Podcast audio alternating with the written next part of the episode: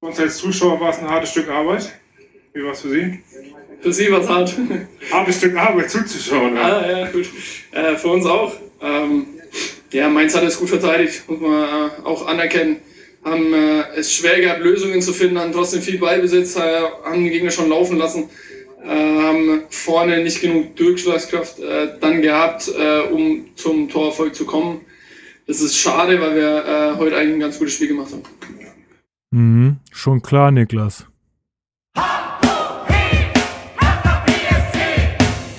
Hallo Hertha-Fans, das ist der Hertha Base Podcast mit Lukas Kloss und Marc Schwitzky.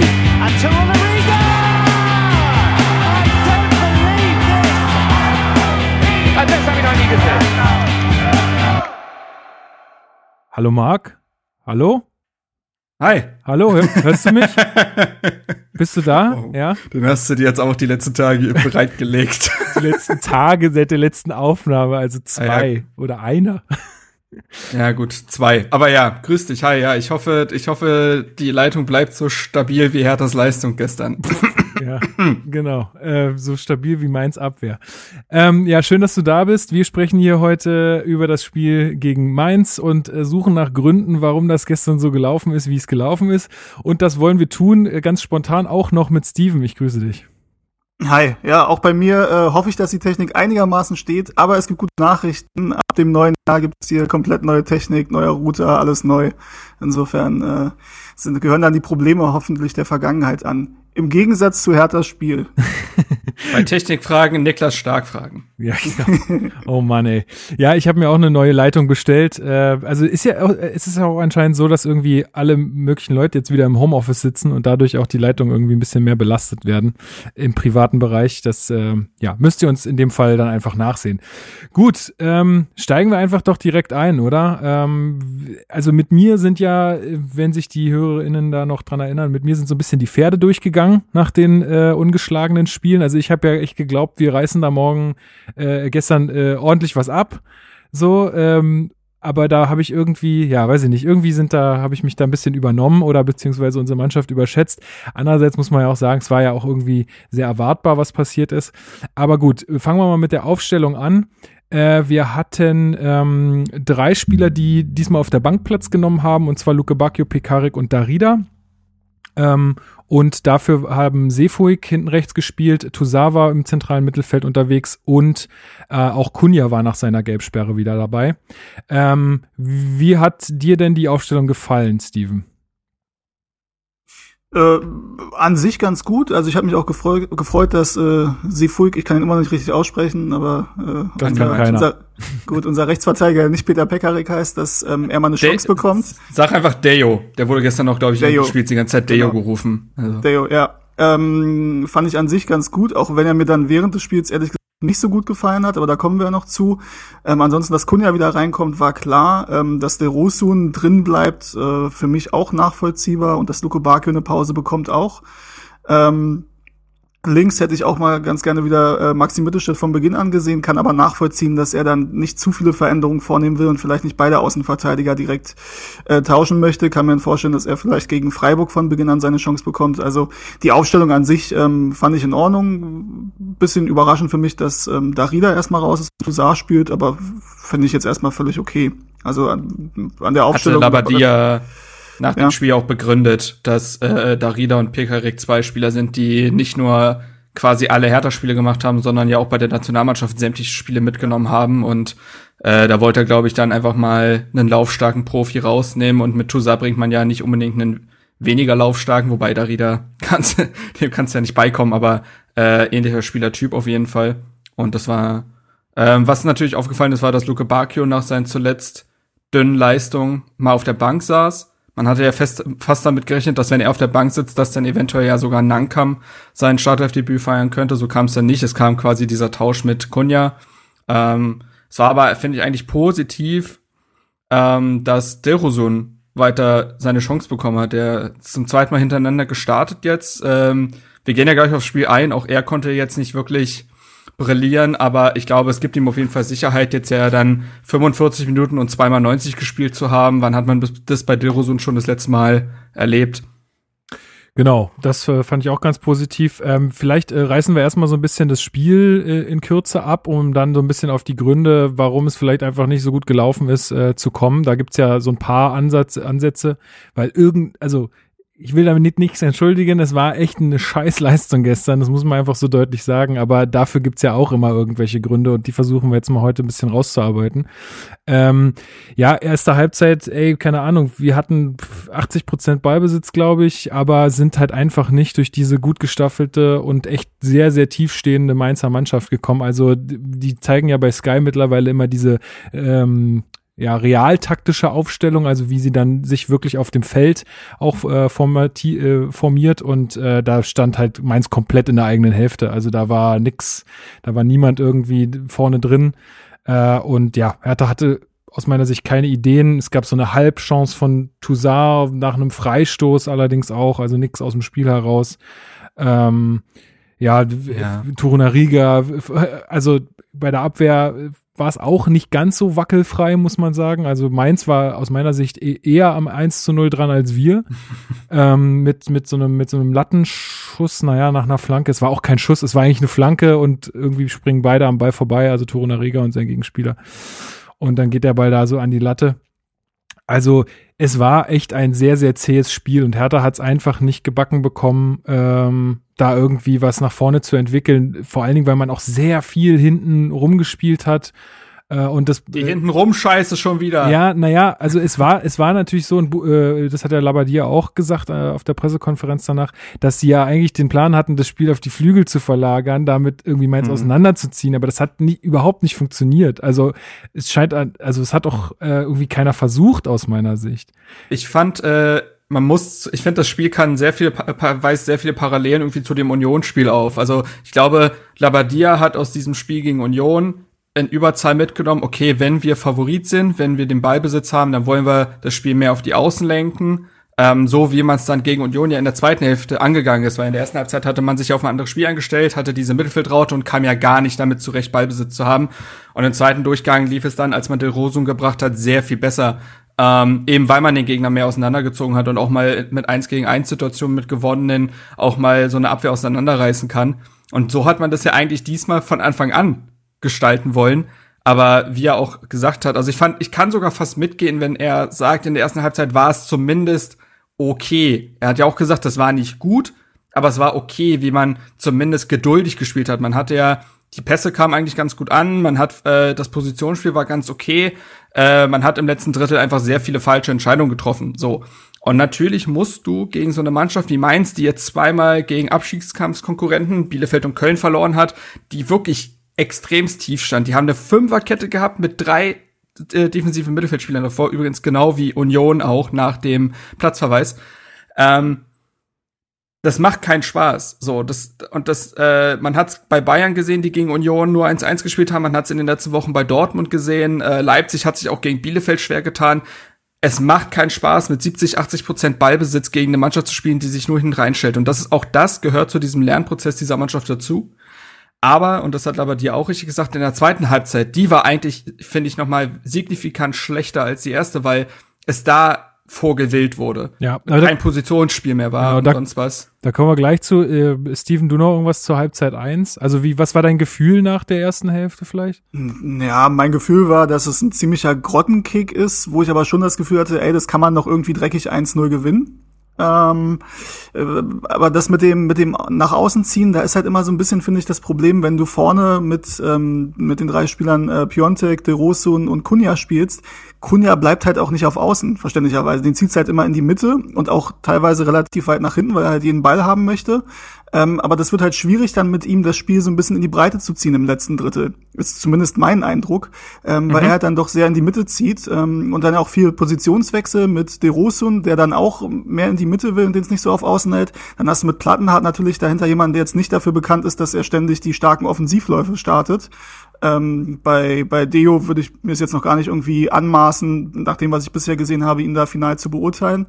Ähm, aber das ist halt ein bisschen schwierig, denke ich, wenn du da halt äh, nicht zwei wirkliche Flügelstürmer ähm, hast, sondern mit Kunja jemanden, der eigentlich, den es immer so ein bisschen auf die Zehen zieht und auch äh, mit in den Sturm rein, der, der sich auf dem ganzen Platz eigentlich rumtreibt, aber nicht auf der Außenbahn bleibt vorne. Mhm. Ja, ich hatte auch zur Halbzeit noch das Gefühl so, okay, das, äh, das ist jetzt hier kein, keine Glanzleistung bisher, aber vielleicht müssen wir die Mainzer auch einfach ein bisschen müde spielen. Ähm, wenn sie müde werden, dann machen sie auch Fehler und genau. ähm, dann muss man hier einfach jetzt krass geduldig sein. So, das war, das war doch auch so ein bisschen gegen Augsburg doch auch so. Mhm. Also da hat man ja auch nicht ab der ersten Minute war ja auch nicht Feuer äh, irgendwie Feuerwerk da äh, offensiv, sondern auch da musste man geduldig spielen, auf die Fehler warten und die kamen ja da auch Mainz hat, hat einfach, und das hat ja Niklas Stark gesagt, das wäre so der eine Punkt, in dem ich ihm zustimmen würde. Mainz hat das, und das hat auch Labadier gesagt, einfach richtig gut gemacht defensiv. Die haben nichts angeboten. Da war nicht ein Fehler dabei, außer der Ball von Robin Zentner, der da Piontek in den äh, Fuß schießt, wobei Piontek da kein Vorwurf zu machen ist, den zu kontrollieren, Gottes Willen.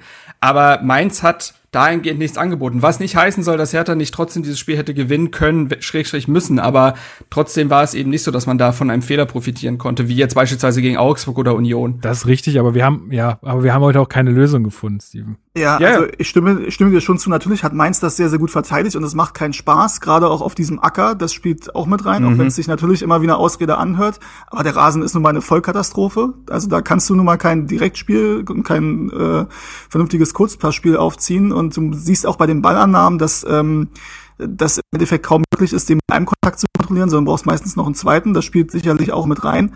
Trotzdem muss man halt sagen, Mainz hat, glaube ich, im Januar das erste, äh, das letzte Mal zu Null gespielt vor diesem Spiel gestern. Ähm, und das ist halt etwas, was man schon konstatieren muss, dass Hertha noch nicht in der Lage ist, eine Mannschaft, die, die sich hinten reinstellt, ähm, dann auseinander zu spielen und das trotzdem irgendwie einigermaßen souverän über die Bühne zu bringen und da zumindest mal zu Torchancen zu kommen. Also ne, es lag ja nicht an der an der an der Chancenauswertung, es gab einfach keine Chancen, die man sich erarbeitet ja, ja. hat. Und da muss man sicherlich noch hinkommen und muss man halt konstatieren, dass bisher stand jetzt nach zwölf Spielen sind es glaube ich, man es noch nicht geschafft hat, ähm, defensiv stabil zu stehen und gleichzeitig aber auch nach vorne sich Chancen zu erarbeiten. Man hatte am Anfang der Saison eine Phase, wo man sich eine Menge Chancen erarbeitet hat, auch Tore geschossen hat, das aber krass auf Kosten der defensiven Stabilität. Die hat man jetzt gefunden, immer mit Ausklammerung der zweiten Halbzeit gegen Dortmund. Ähm, aber nach vorne sieht es ein bisschen düster aus, nicht nur gestern, sondern auch in den letzten Spielen, was die Chancen, ähm, die Herausspielung von Chancen angeht. Ist zumindest mein. Das hat ja hatte ja auch Piontek nach dem Spiel gesagt, dass es gar nicht so weit kommt, dass Stürmer zu Chancen kommen. Also Piontek war in dem Spiel ja auch gänzlich verloren zwischen den drei Innenverteidigern, aber hat ja schlichtweg auch wirklich gar keine Bälle bekommen. Ähm, da muss man auch sagen, also das ist wieder so eine Stürmer-Typ-Frage und wir haben dieses Piontek-Cordoba-Ding schon oft genug aufgemacht und erklärt, aber in dem Spiel wäre vielleicht sogar ein Cordoba mal gut gewesen, weil du konntest, wie gesagt, dieses Kurzpassspiel nicht wirklich bringen. Erstens, weil Hertha, äh, erstens wegen des Rasens, zweitens, weil Hertha auch einfach nicht diese Tagesform hatte. Bei Cordoba kannst du aber einfach mal einen langen Ball spielen, der setzt sich gegen zwei Innenverteidiger durch, legt ab und dann passiert was. Ja. Also das haben wir ja auch oft genug gesehen. Das, das ist mir aufgefallen in dem Spiel, dass das natürlich nicht geht, weil man, wenn man Piontek hat, muss man sich die Chancen wirklich erspielen. Und da hat es gänzlich gefehlt. Man hat überhaupt kein Tempo aufbauen können. Ähm, ich fand die Passschärfe fand ich gravierend schlecht. Also man hat ganz oft dann so Bälle gehabt, wo man sogar, wenn man da drei Pässe schnell durchspielt, solche Szenen hatte man beispielsweise auch gegen Gladbach, finde ich, dann ist man plötzlich vorm 16er. Aber in dem Spiel gegen Mainz war es so, dass ganz viele Bälle so komisch in den Rücken kamen ja, oder ja. Ah, das war ganz schlimm. Also da hat man sich ganz oft selber das Tempo rausgenommen. Seitenverlagerungen war so, waren so sowieso nicht möglich. Und ähm, da hat man sich sehr viel selbst kaputt gemacht, muss ich sagen. Und dementsprechend war das auch, das muss man einfach so sagen, das hatte auch Till Oppermann in seinem RBB-Artikel geschrieben, das war eines der langweiligsten Spiele Ohne Frage. Der, der letzten Jahre. Und äh, die letzte Partie übrigens, ähm, wurde ja, glaube ich, auch während des äh, der Sky-Übertragung erwähnt, die letzte Partie ohne einen einzigen Schuss aufs Tor war Hertha Hoffenheim mhm. 2015. Wir erinnern uns, das ja. äh, Schneespektakel, was man noch mit 1 zu 0 durch das Eigentor von Polanski gewonnen hat. Damals übrigens durch einen Standard von Plattenhardt, und da würde ich gerne vielleicht zu dem nächsten Kritikpunkt kommen. Wenn man schon spielerisch Mainz nicht knacken kann, dann sollte man eventuell mit ruhenden Bällen, ähm, sollte man diese gut ausspielen. Und wir haben es jetzt, glaube ich, schon in der letzten Folge gesagt oder auch besonders in der vorletzten. Herthas Standards sind eine Vollkatastrophe. Voll. Also, das war auch gestern völlig egal, ob die Kunja oder Plattenhardt getreten hat. Die sind an immer am ersten Mann hängen geblieben. Und wie gesagt, es kann mal passieren, dass du an einem Tag eine Mannschaft nicht knackst durch spielerische Mittel, aber dann doch umso mehr musst du doch Standards irgendwie nutzen. Hertha hat nach, nach nicht, nach einer Ecke nee, andersrum. Also, es ist noch kein Tor nach Ecke gefallen bei Hertha. Man hat nach ruhenden Bällen erst zwei Tore gemacht. Und ich weiß nicht, ob da überhaupt ein Freistoß dabei war oder ob das nicht beides Elfmeter waren. Ich glaube, es waren beides Piontek-Elfmeter oder Kunja. Kann sein, ja. Ähm, also, das ist einfach krass dürftig und hat dann tatsächlich kein Bundesliga-Niveau in dem Moment, auch wenn das immer wie so eine Phrase klingt, aber du musst durch Standards Tore machen, weil äh, manchmal geht es nicht anders. Und da hat man ja überhaupt keine Gefahr entwickeln können. Ich glaube, dass dieser halbe Hackenschuss, ich habe den, glaube ich, hat Toussaint nicht mal mehr berührt nach einem Standard Ja. irgendwie äh, passiert ist, aber auch erst nach einigen Ballkontakten. Das ist ähm, wahnsinnig schlecht und muss dringend geübt werden, weil äh, ohne Standards wird's in der gesamten Bundesliga-Saison nicht gehen. Ja, auf jeden Fall. Jetzt haben wir die, die Gründe ja schon so ein bisschen genannt. Also ein weiterer Grund für mich ist vielleicht auch, warum das halt gestern überhaupt nicht funktioniert hat. Äh, Also, wie gesagt, soll auch wieder keine Entschuldigung sein, aber ist vielleicht auch mit ein Grund, dass du halt jetzt in so einer englischen Woche gegen Mainz spielst und äh, halt einfach super wenig Zeit hast, dich auf den Gegner auch vorzubereiten. Also, i- i- Labadia hat es ja auch gesagt, es war klar, dass Mainz so spielen wird und dass die sich hinten reinstellen werden. Aber dann wenn du dann halt ein bisschen mehr Vorbereitungszeit hast, dann kannst du halt mit der Mannschaft auch vielleicht nochmal Dinge ähm, üben, die äh, gegen so einen Gegner dann halt äh, ja von Wert sind. Und das war jetzt wahrscheinlich auch in der Kürze der Zeit dann nicht so gut möglich, wie wenn wir jetzt eine Woche Zeit gehabt hätten. Ist vielleicht auch mit ein Grund, warum man da nicht genügend Durchschlagskraft bekommen konnte. Ähm, äh, Steven, wie hat dir denn Gendusi in dem Spiel gefallen? Äh, Weil den habe ich als sehr schwach wahrgenommen heute, äh, gestern. Ja, also vor allem in der zweiten Halbzeit ist er in meinen Augen klar abgefallen nochmal. Also hatte da technische Fehler drin, die man nicht von ihm kennt. Ne, Wie gesagt, es spielt da wahrscheinlich auch ein bisschen der Rasen mit rein, aber hat dann auch oft die falschen Entscheidungen getroffen, ist dann auch unsicher geworden, hat dann auch wieder dann eher das Ding ähm, ähm, gemacht, dass er als derjenige, der sonst äh, dafür bekannt ist, dass er, wenn er im Mittelfeld den Ball bekommt, der Blick erstmal Richtung gegnerisches Tor geht und er guckt, ähm, ob er irgendwie das Spiel schnell machen kann. Ich gestern das Gefühl, dass er viel, viel öfter in Richtung Innenverteidigung gespielt hat zurück. Ähm, und äh, ja, dann wollte er wahrscheinlich auch irgendwie, also er hat ja auch gemerkt, wie, wie sehr das Spiel an ihm hängt wahrscheinlich in den letzten Wochen und wollte dann wahrscheinlich auch irgendwie dafür verantwortlich sein, dass das Ruder rumzureißen, das noch hinzubekommen und hat das einfach gestern nicht geschafft. Ähm, ob das jetzt primär an ihm lag oder an der kompletten Ja. Mannschaftsleistung, ist ein bisschen schwierig, finde ich. Ja, Ich finde das an ihm schwer festzumachen, um ehrlich zu sein. Ich tue mich da schwer, auch weil er einer der einzigen war, die die äh, taktische Vorgabe in zweiten Durchgang umgesetzt haben, sich mal auch auf den Flügel fallen zu lassen. Also sowohl links wie rechts war er anspielbar auf dem Flügel. Und wie gesagt, das hat sonst quasi niemand gemacht. Ähm, Aber du musst schon zugeben, dass der nicht seinen besten Tag hatte. Also der hatte auch im Mittelfeld teilweise so Szenen, wo er die ganze Zeit den Ball hält und er ihn einfach nicht wegspielt und äh, fast gegen, äh, gegen Main, äh, drei Mainzer verliert und dann der Gegenstoß kommt. Also da waren schon so ein paar Sachen drin, die, die er sonst viel besser kann und macht. Also Ja, es war so die ein bisschen Mannschaft wie hat bei, sich wie bei Kunja. Also wie bei Kunja, wo du manchmal merkst, so, okay, er will es jetzt halt alleine machen, weil sonst passiert da heute nichts mehr. Und das Gefühl hatte ich auch so ein bisschen bei Toussaint gestern dann so ab der 60., 70. Du meinst Minute. dass Guendouzi. Äh, sorry, bei Gwendusi, ja. ähm, das, Hauptsache ähm, Frankreich. ähm, dass äh, er halt das Gefühl hatte, okay, ich muss jetzt irgendwie hier was alleine richten und muss hier, keine Ahnung, drei Spieler austribbeln und dann den entscheidenden Pass spielen, weil sonst passiert hier gar nichts. Ähm, was dann eher selten zum Erfolg führt. Das ist ja auch bei Kunja der einzige Vorwurf, den man ihm machen kann. Wobei auch Kunja gestern, würde ich sagen, nicht sein bestes Spiel gemacht hat. Und das haben wir letzte Mal, also letztes Mal, als ich hier war, schon besprochen nach dem Derby, dass wir meinten, die Pause tut ihm vielleicht ganz gut gegen Gladbach. Man hat jetzt gestern nicht so viel von gesehen. Also Nee, das dritte, das- vierte Spiel in Folge, würde ich sagen, wo er jetzt nicht an seine Normalform rankommt. Es gab so eine Szene kurz vor Ende, da hat er nicht mal mehr einen Einwurf annehmen können, technisch. ähm, Ja. Das sprach dann so ein bisschen, war so ein bisschen stellvertretend für ihn. Ähm, um Gottes Willen, man darf sich nie auf äh, Spieler einschießen, besonders nicht bei Kunden, besonders nicht bei so einem jungen Spieler. Ne, das wird sich schon alles wieder einrenken. Ähm, aber tatsächlich befindet er sich jetzt wahrscheinlich gerade in seinem allerersten Formtief bei Hertha. Und das merkst du der Mannschaft dann natürlich auch an, weil so eine Kunja-Einzelaktion hätte so im Spiel halt eben gut getan, wie es in den äh, Wochen und Monaten zuvor war. Ähm, Deroson leider, wie gesagt, äh, auch nicht wirklich ins Spiel gekommen hatte. Sehr viele, das war für mich äh, das Entscheidende im ersten Durchgang. Das ist eigentlich, finde ich, bis zum letzten Drittel war das, war das sicher und geduldig. Aber im letzten Drittel haben Kunja, Dilrosun und Piontek jeden Ball sofort verloren. Also du konntest die Uhr noch stellen, dass nach fünf Sekunden spätestens im zweiten Drittel der Ball weg ist. Da wurde nichts gehalten oder so. Da war tatsächlich eher noch Toussaint derjenige, der mal ein bisschen nach vorne gestoßen ist, um Ball körperlich mal zu verteidigen. Äh, den ich übrigens gar nicht so schlecht fand. Also äh, man hat ja in den letzten Wochen und Spielen noch mal speziell über Toussaint gesprochen. Ich finde, Toussaint hatte einige echt gute Balleroberungen in dem Spiel. Ähm, hat versucht, sich auch nach vorne einzuschalten. Also na, er ist nicht der große Techniker, aber äh, wenn wir, wenn wir einfach mal akzeptieren, dass der Mann eher so ein per Schellbrett ist, dann ist es schon mal positiv, wenn er sich überhaupt nach vorne einschaltet und da so ein bisschen Ballsicherheit mit reinbringt. Ähm, hatte auch eine 90-prozentige Passquote, also hat sich jetzt auch eigentlich keine groben Fehler geleistet.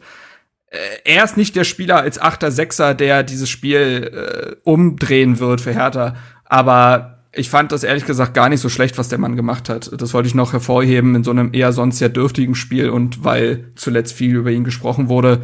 Ich fand das in Ordnung. Ja, ähm, ähm um da noch mal so ein bisschen chronologischer ranzugehen. Also äh, zweite Halbzeit haben wir ja schon gesagt, selbes Bild, auch äh, selbes Bild, dass Mainz teilweise die besseren Chancen hatte. Also ich erinnere mich an eine Schusschance von Stöger, die rechts vorbeigeht und noch zwei, drei andere Szenen äh, oder ein, zwei andere Szenen. Ähm, Labadia dann gewechselt, Mittelstädt und Luke Bacchio für Platte und Dilrosun gebracht. Ähm, Mittelstädt hat mir echt, also so wenn man das sagen kann in dem Spiel, aber deutlich besser gefallen als Plattenhardt.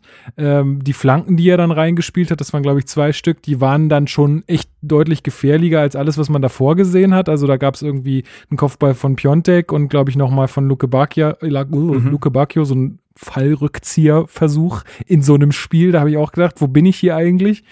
Ähm, Na gut, das hat mal gegen Hoffenheim auch geklappt. Das war, glaube ich, auch ein schlimmes ja. Spiel, dass er dann. oh, Aber ja, ja, er versucht, er versucht das ja, er versucht das ja tatsächlich auffällig oft. Ähm. Ähm, naja, also das hat mir auf jeden Fall dann deutlich besser gefallen. Aber trotzdem, die, die Mainz haben uns auch überhaupt nicht in Rhythmus kommen lassen. Die haben das, und das muss man dann wirklich sagen, die haben es dann auch gut gemacht. Die haben bei jeder Pause, wo der Ball mal am Aus war, haben die sich mega Zeit gelassen. Weiß nicht, ob euch das aufgefallen ist. Aber die haben sich mega Zeit gelassen bei jedem Einwurf, bei jedem Abschlag, nur damit wir in keiner Weise in irgendeinen Rhythmus kommen. Die haben ja auch die ganze Zeit mannorientiert gespielt im Mittelfeld. Also Kunde und Stöger standen den Spielern die ganze Zeit auf den Füßen. Und das war taktisch diszipliniert und die wollten, das war halt das Ding, wenn du weißt, du spielst, also die Mannschaft wollte hier nur einen Punkt mitnehmen. Ja. Und so spielt man dann. Und dann gibt's halt bei erster Minute Foulspiele, intelligente, dann gibt's Zeitspiel, dann gibt's defensives, äh, tiefes Stehen.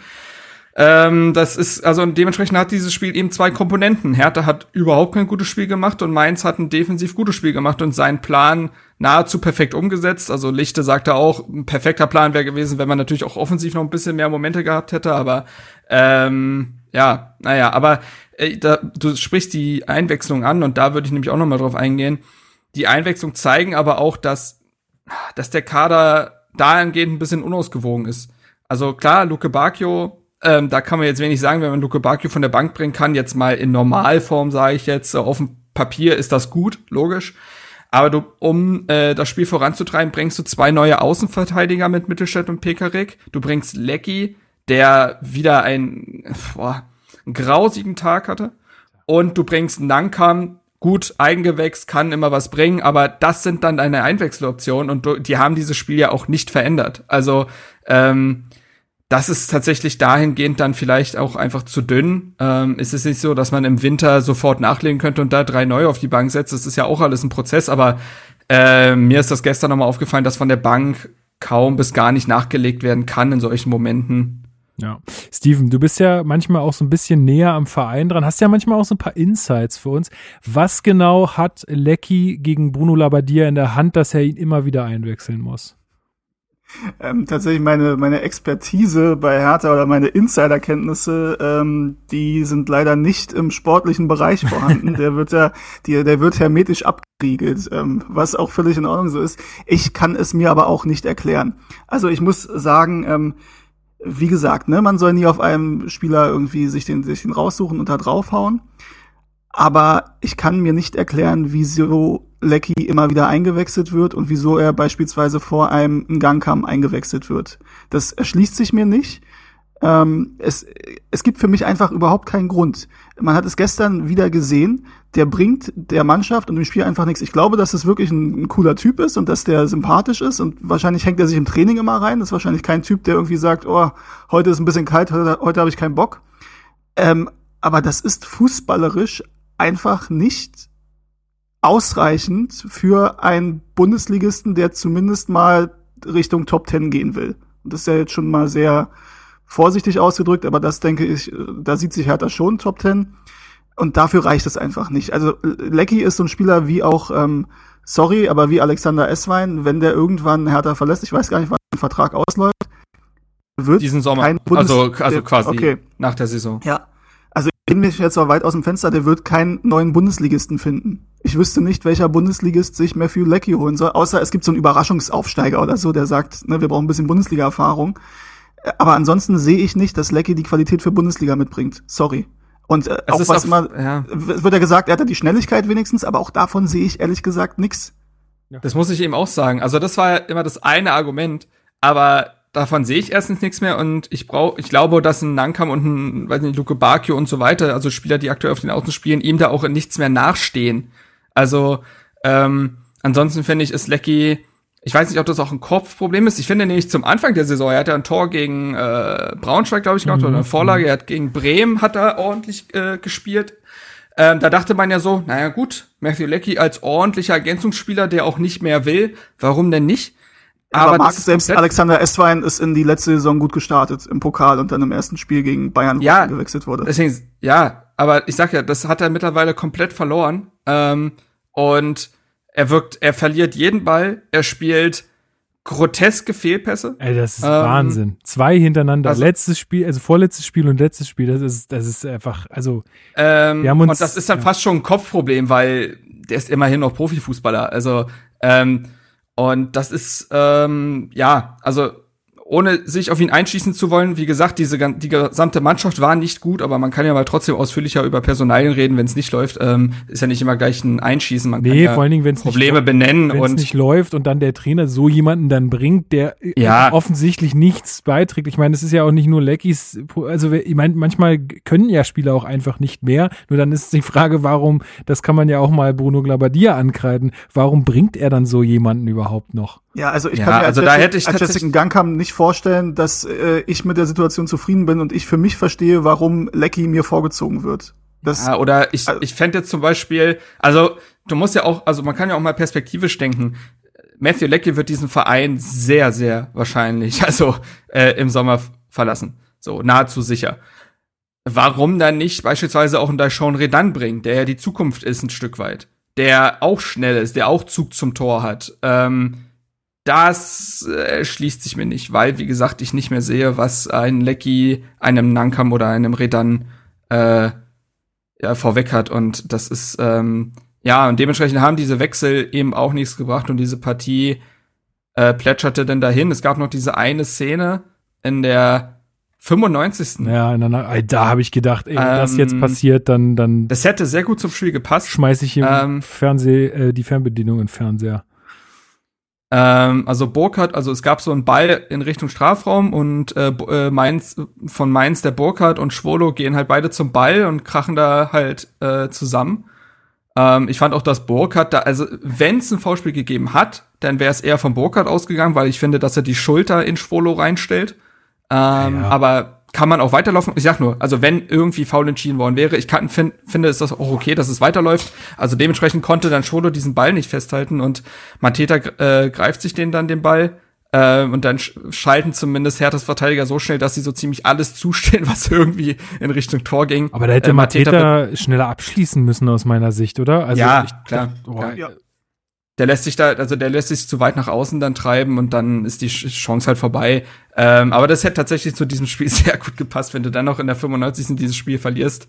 Äh, so ist es am Ende ein ganz, ganz, ganz grausiges 0 zu 0 eines der schlechtesten Spiele, wie gesagt, der letzten Jahre, nicht nur von Hertha, sondern ich glaube generell in der Bundesliga. Das ich, war ich würd gern noch, unfassbar dünn. Ja, ich würde gerne noch eine Sache an, also mal bei euch abfragen, weil ich, hm. weil mir das gestern so ein bisschen aufgefallen ist. Also ich, es ist jetzt Quatsch, irgendwie ähm, da irgendwie auf den Schiedsrichter zu schimpfen.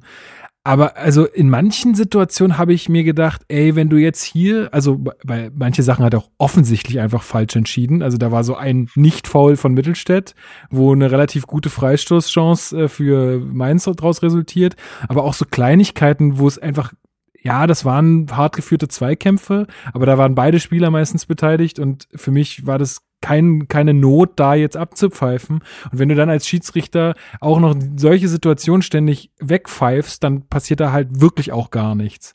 Also ich habe das jetzt nicht, als äh, der Kommentator meinte, ja, souveräne Leistung, es war auch souverän, also er hat jetzt nicht irgendwie äh, Wackler drin gehabt oder so oder hat da irgendwie an, an äh, Akzeptanz eingebüßt, aber ich fand es auch vom, von, von der Linie her irgendwie schwierig. Also es hat dem Spiel halt auch nicht gut getan, so. Also Ja. mir hat die Linie am, am Samstag beim Gladbach-Spiel vom Schiri, ich weiß jetzt nicht mehr, wer es war, ähm, aber das war, ich finde im direkten Vergleich eine deutlich großzügigere Linie, die ich auch deutlich besser finde. Also gerade in einem Spiel, wo du jetzt, äh, also, ne, das war ja kein unfaires Spiel, da waren natürlich viele Zweikämpfe, aber also alles, alles nicht in dem Bereich, wo du sagen musst, ähm, da musst du jetzt als Schiri groß eingreifen und irgendwie äh, die, die, die Situation beruhigen. Insofern bin ich immer ein Freund davon, wenn da, wenn da ein bisschen mehr laufen gelassen wird. Ähm, aber ist mir jetzt gestern nicht sehr negativ aufgefallen. Mir ist aufgefallen, dass kleinlicher war als am Samstag. Ähm, aber da Ja, sind mir andere mit. Dinge gestern negativer aufgefallen, muss ich sagen. Hat, hattet ihr auch die ganze Zeit so einen kleinen Paldada im Ohr, der euch gesagt hat, das ist ja the best? Also ich fand, das hatte so ganz krasse 2016er Vibes. Das war eigentlich so ein Spiel, so 28.000 Nieselregen, 0 zu 0 gegen Mainz. Man guckt sich die Pisse an und denkt sich, was, was mach ich hier? Ja, meinst So, du, äh, Marc, meinst, meinst du den hier? akzeptieren und weiterarbeiten. Richtig, äh, kann der Mannschaft keinen Vorwurf machen. Ähm, Genau. Punkt ist Punkt, auch gegen Mainz äh, ist immer noch Hertha BSC. Äh, nein, aber äh, aber ist ja auch so, ne? in diesen stürmischen Zeiten braucht man ja auch irgendwie Konstanten und so ein 0 zu 0 gegen Mainz, aber da kann man sich auch dran festhalten. Also Ja, gut, aber dann kommen wir doch mal vielleicht so ein bisschen zum Ausblick äh, auf Mainz. Ähm, das wird jetzt natürlich äh, unter den Vor äh, Vorzeichen nochmal ein echt extrem wichtiges Spiel, weil wenn man jetzt hier dann keine drei Punkte holt, dann wird's aber auch schon wieder richtig mau. Also, Auf Freiburg meinst du? Äh, meine ich doch. Was habe ich gesagt? Ja. Frankfurt? Nee, was Mainz gesagt? hast du gesagt. Aber Ah, ja. ich würde noch Freiburg. bitte nicht nochmal. Äh, ganz kurz, bevor wir auf Freiburg blicken, möchte ich nur eine Sache, weil zu diesem Spiel, das ist ja jetzt keine Katastrophe. Also es ist schon sehr schade, weil man dachte, wir sind auf einem guten Weg und jetzt drei Punkte gegen Mainz wäre auch in der Tabelle natürlich ganz hilfreich, weil du dann schon noch mal gucken kannst, na, wie weit ist es denn so auf Platz 6, 7, 8 in die Richtung? Das ist natürlich jetzt erstmal wieder, bist du in einer Situation, wo du komplett im Niemandsland bist und ähm, jetzt erstmal dir das schenken kannst, nach oben zu gucken. Aber es ist ja jetzt an sich keine Katastrophe, finde ich, auch wenn das Spiel wirklich schlimm war. Ähm, aber es ist, es passt so ein bisschen zur Entwicklung der Mannschaft und man muss halt in den nächsten Wochen dann sehen, wie sie sich da weiterentwickeln und ob sie sich da weiterentwickeln. Und dann kann man das bewerten. Trotzdem finde ich, mit. dass man einfach sagen kann, dass das einfach auch ein schlechtes Spiel war. Und dass es einfach überhaupt keinen Bock gemacht hat. Und ne, es gibt Gründe dafür, ist okay, aber man kann auch einfach sagen, ey, sorry, das war heute echt nicht schön, das wissen wir. Ja. Und wenn sich Niklas Stark dann, wie wir am Anfang gehört haben, hinstellt und sagt, oh, wir haben eigentlich ein ganz gutes Spiel gemacht oder er hat ein ganz gutes Spiel gesehen, äh, dann muss ich leider sagen, Nee. also, äh, also nein, ist definitiv nicht der Fall. Und da muss ich auch sagen, also was für einen Anspruch hat Niklas Stark? Also das ist so ein bisschen, also die ganze Mannschaft hat ja so ein bisschen gespielt wie Niklas Stark. Also gegen den Ball war das alles ganz ordentlich und Spiel verhindern ist gut, aber mit Ball war das halt übel. Ja, und äh, wenn das der Anspruch ist an die ganze Mannschaft, dann kann man vielleicht sagen, man hat ein gutes Spiel gesehen, aber ansonsten ehrlich gesagt nicht. Und ich finde, das kann man auch mal nach außen so sagen. Ich weiß nicht, ob er sich da vor die Mannschaft stellen wollte oder ob er das wirklich so gesehen hat, aber ich finde, also das spricht ja auch ein bisschen für oder in dem Fall gegen den Anspruch an sich selbst und an die Mannschaft. Und sorry, Hertha BSC muss den Anspruch haben, dass, äh, dass man so ein Spiel besser gestaltet, als das gestern der Fall war. Ja, definitiv. Gehe ich Und dann war das einfach kein schönes Spiel. Punkt. Kann man auch mal so sagen. Da muss man sich nicht hinstellen. Ich will jetzt gar nicht den Vergleich aufmachen, wer verarscht hier wen, aber Niklas Stark in Interviews in, nach schlechten Spielen ist eh immer ein bisschen, bisschen eigen. Insofern, ähm, ja, Ja, also ein bisschen mehr, bisschen mehr Anspruch an sich selbst, ein bisschen mehr Ehrlichkeit würde der ganzen glaube ich, ganz gut tun. Absolut, äh, weißt du, was du auch gesagt hast, vielleicht, äh, das passt zur Entwicklung und ist ja vielleicht auch als Start ähm, in diese jetzt, sagen wir mal, Spiele in der unteren Tabellenhälfte auch Ja, also es ist natürlich scheiße, aber vielleicht war es jetzt auch mal ein Schuss von Bug, so von wegen, okay, das wird hier kein Selbstläufer und wir müssen uns jetzt hier Lösungen überlegen, weil das wird jetzt in den nächsten Spielen öfter mal so sein, dass äh, die Gegner sich gegen uns hinten reinstellen, weil sie sehen ja auch, es hat jetzt ganz gut funktioniert. Da wird jetzt nicht jeder Gegner so einen Tag erwischen wie meins, aber es wird auf jeden Fall zu diesen Spielsituationen wieder kommen und da mü müssen sich jetzt Lösungen überlegt werden. Ähm, insofern, ja, kann man nur hoffen, dass das passiert und ähm, Übrigens, äh, Shoutouts an äh, Stefanie Batschik. Ich habe deinen Namen leider noch nie. Äh, ich habe den nur ausgeschrieben gesehen. Die ist Moderatorin bei äh, und äh, Journalistin bei RBB und der Sportschau und die musste gestern für die Sportschau siebeneinhalb Minuten aus diesem Spiel heraus destillieren. äh, ich habe mit ihr noch äh, Privatkontakt gehabt. Äh, ja, schwierig. also ich habe es noch nicht gesehen, was sie da für Szenen genommen haben, aber äh, schwierig, ganz schwierig. Ich dachte auch, der Zone bittet nur die zwei Minuten Highlights an zu dem Spiel und nicht die Ausführungen. Genau, ich habe auch noch mal die Highlights geguckt und dachte ich auch so, ey, ich klicke jetzt hier gerade auf Highlights. Das ist irgendwie ein seltsames Gefühl. Aber ja, gut. Ähm, ja, gehabt fehlt euch sonst noch was äh, zu dem Spiel, was man noch sagen sollte, äh, müsste? Ansonsten würde ich das gerne ganz schnell vergessen. Ein letztes Wort vielleicht zu Seevolk, den wir jetzt Ja. noch nicht äh, Ja, ja, ja, endgültig gerne. bewertet Mhm. haben. Der Mhm. hat ja, ich habe fälschlicherweise gestern auf Twitter geschrieben, sein Startelfdebüt gefeiert. Das stimmt ja gar nicht. Der hat tatsächlich ja gegen Bayern von Anfang an gespielt. Da ja aber als rechter Mittelfeldspieler äh, mehr oder weniger. Ähm, aber ja, also auch da muss man sagen, seine Unsicherheiten könnten auch durchaus daher kommen, dass er bislang so wenig gespielt hat, aber war jetzt auch kein komplett runder Auftritt. Also ähm, es gab ein paar gute Szenen und er war ja auch aktiv, also er hatte auch deutlich mehr Ballkontakte jetzt als ein Plattenhardt beispielsweise. Aber das war sowohl nach vorne als auch nach hinten. Er wirkt auch, man hat, ihn- hat ihn ja auch schon in den Testspielen in der Vorbereitung gesehen und so. Man sieht, was er durchaus könnte, aber es wirkt alles noch so unausgereift. Ja. Also das ist alles noch Ja, so raw irgendwie. Ja, ja. Das ist so, ja, und da glaube ich genau deswegen spielt übrigens auch ein Pekarik, weil bei dem weißt du eben genau, was du hast und bei Sefolk ist das wahrscheinlich alles noch sehr, Ja, andererseits Äh, kann man ja. ja. den Wechsel ja auch gut verstehen, wie ihr es schon gesagt habt, ne? Wenn, wenn dann jetzt halt ein deutlich schwächerer Gegner da ist und im Pekarik mal eine Pause braucht äh, und Ja, ja, man sich auch von Sefolk ja ein bisschen, no, also gut, kann man ja jetzt fast schon gar nicht mehr sagen, weil Pekarik ja jetzt mittlerweile Goalgetter ist, aber dass man sich davon auch noch mal ein paar offensive Aktionen äh, erhofft, das hat leider nicht äh, nicht funktioniert. Also ich ich habe ihn auch nicht nicht so nicht so gut gesehen leider. Das hat leider nicht geklappt. Na gut, okay. Ähm, ja, dann sind wir für, für heute schon durch, ne? Wir haben ja jetzt nichts anderes irgendwie, ist ja sonst nichts passiert, oder? Doch. Oh. Ich hätte noch eine Oha. kurze obligatorische Sache. Ähm, Zum und Stadion. Zwar, äh, nee, zum Stadion nicht. Ähm, obwohl es äh, unsere dritte, unser dritten runden Tisch Schrägstrich Infoveranstaltung gab letzte Woche. Ähm, also da letzte Woche? Ja, letzte Woche. Ähm, also da geht es weiter und ähm, ne, wir, wir sind an dem Thema dran und das Thema liegt nicht auf Eis. Ähm, aber dazu wollte ich nichts sagen, sondern ich wollte was dazu sagen, dass wir ja angekündigt haben, dass wir uns darum kümmern, dass ähm, die Leute möglichst sich den Derby-Sieger-Flock aufs Trikot drucken lassen können. Also, Also du Trikot meinst, insofern du meinst die Aktion Hertha-Kneipe als äh, Sponsor sozusagen. Genau so ist es, ja. Mhm. Es gab wirklich jede Menge Nachfragen ähm, danach. Ähm, und nun ist es so, dass ähm, wir jetzt wieder einen Lockdown haben und dementsprechend die Läden zu sind. Ähm, und wir Danke machen es- Merkel. Genau. Und wir machen so, also Marc, der Klinsmann kleine früher uns- Querdenker. Also wie Klinsmann hat uns früher auch immer die Aktion versaut, weil immer wenn wir irgendwas Großes hatten, ist irgendwie was Großes mit Klinsmann passiert und hat uns die mediale Aufmerksamkeit weggenommen. Jetzt nimmt sie uns die Läden weg. Nein, ähm, wir machen es so, ähm, in äh, Zusammenarbeit mit Hertha, die da sehr großzügig sind, ähm, bekommen wir 500 Vlogs, ähm, die man dann über unsere Kanäle bestellen kann ähm, zum Preis von 5 Euro zuzüglich Versand. Das äh, klären wir gerade, beziehungsweise die, äh, die Mitglieder innen unserer Aktion, die, ähm, die da äh, Firmen sind und die sich da mit dem Versand die ganze Zeit auseinandersetzen. Großes Lob übrigens an die.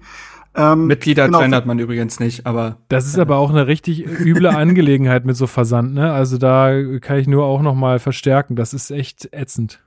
Ja, das ist wirklich eine Menge. Okay, kann sein, dass man das nicht gendert. Ich bin da tatsächlich noch nicht so. Ich, also Hertha hat mal tatsächlich denselben Fehler gemacht. Äh, Ehrlich? bei einer Mitgliederversammlungsankündigungsmail, das ist auch ein Wort, was man auch nur auf Deutsch bilden kann, ähm, haben sie auch Mitglieder gegendert. Das ist tatsächlich mal ein Wort, was man nicht gendert. Ach mein Gott. Ich da aber und selbst, und selbst Nee, wenn ich wir wollt- es tun, ich wollte ist erst- voll okay. Ist voll okay. Ja, ich wollte ich wollte erst Ich Mitglieder wollte- sagen, dann ist mir aber, ich wollte tatsächlich, weil diejenigen, die sich darum kümmern, das sind halt tatsächlich, wenn ich jetzt richtig das im Kopf, habe, das sind alles Frauen, die sich um diesen Prozess kümmern bei uns. Und okay. insofern ähm, ist das tatsächlich dann ein Shoutout an die Frauen unserer Gruppe, die sich darum kümmern.